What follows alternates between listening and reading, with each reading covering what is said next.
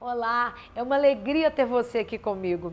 Você sabia que aqui no Brasil existem mais pessoas que sofrem de ansiedade do que de depressão?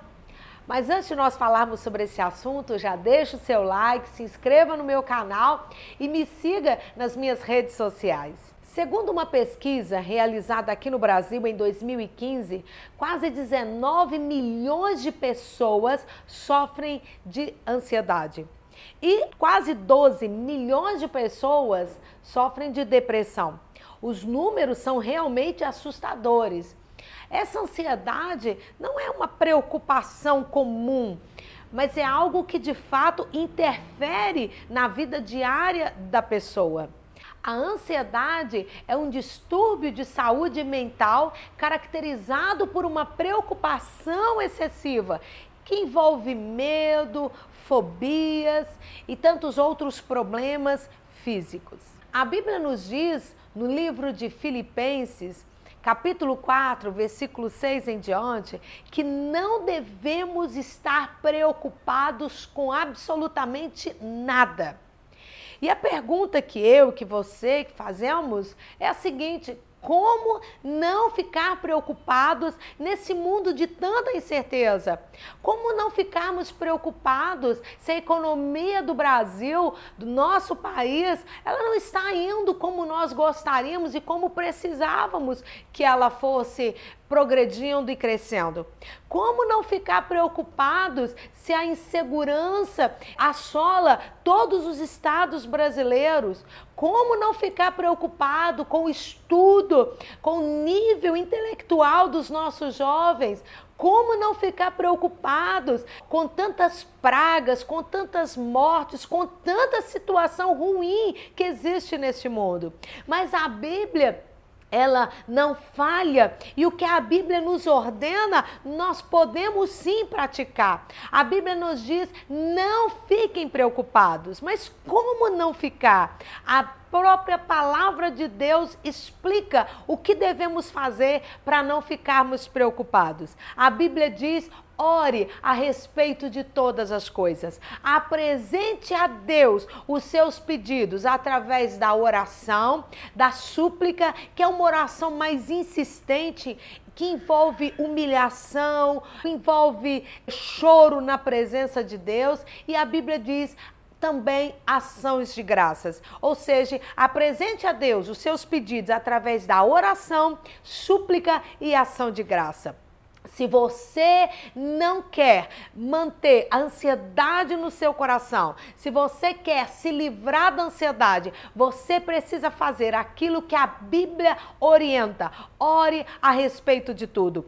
Isso não é um paliativo, isso é a cura para a ansiedade. A Bíblia diz que a ansiedade, ela não deve estar no nosso coração através da oração, da súplica e ação de graça. E quando nós agradecemos a Deus depois de uma oração, é porque estamos confiando que Deus irá atender o nosso pedido.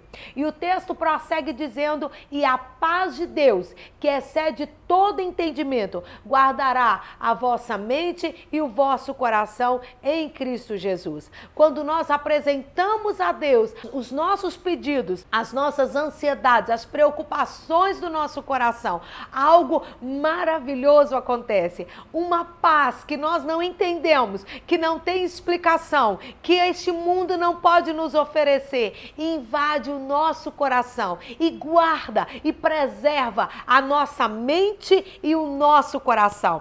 A mente, quando a pessoa está vivendo a ansiedade, a mente, os pensamentos, ela sofre da síndrome de pensamento acelerado, ela pensa mil coisas ao mesmo tempo. Ela tem dificuldade para dormir porque a mente não para. Ela pensa na morte, as emoções ficam tão abaladas que ela tem aquela sensação de um desastre iminente, da morte iminente. Mas a Bíblia diz que a paz de Deus vai guardar a mente e as emoções, o coração.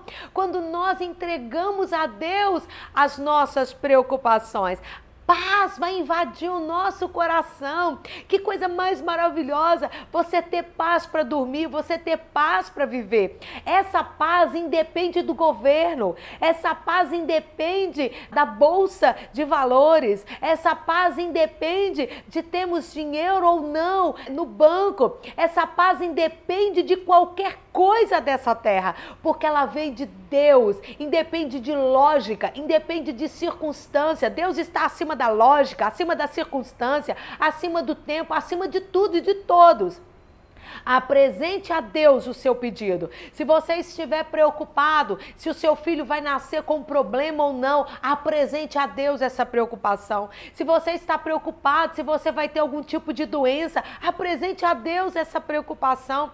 Se você está ansioso, se você vai casar ou não, apresente a Deus. Se você está casando com a pessoa certa, apresente a Deus. Não importe a ansiedade, a preocupação do seu coração. Se você está tomando uma decisão certa, se você deve mudar, não deve mudar, deve sair desse emprego ou não deve, ou se você vai conseguir um emprego ou vai permanecer desempregado, apresente a Deus a ansiedade do seu coração e experimente, não paliativo, mas a cura, a paz de Deus que vai guardar o seu coração e vai guardar a sua mente e você vai poder viver nessa terra o seu dia a dia tranquilo, em paz. Por quê? Porque você confia em Deus.